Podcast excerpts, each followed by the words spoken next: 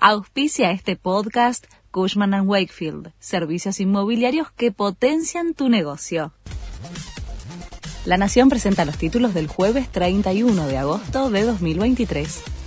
El gobierno publicó el DNU para el pago del bono de 60 mil pesos a los trabajadores. La medida había sido anunciada durante el fin de semana por el ministro de Economía. El beneficio será para quienes perciban salarios menores a 400 mil pesos. La norma no menciona eventuales multas para quienes no cumplimenten el pago.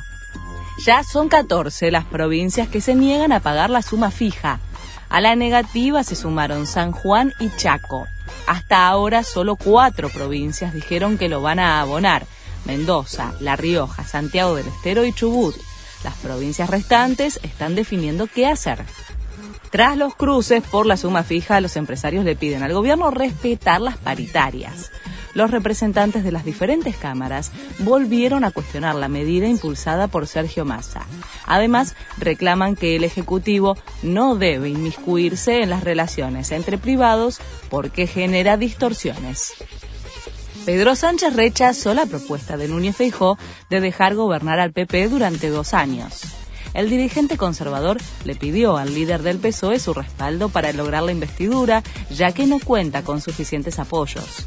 El PSOE lo rechazó y consideró que no está trabajando pensando en la estabilidad de su país, sino en cómo salvar su pellejo.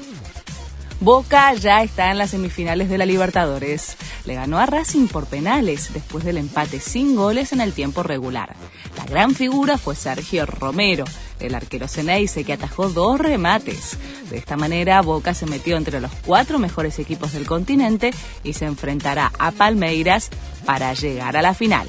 Este fue el resumen de Noticias de la Nación.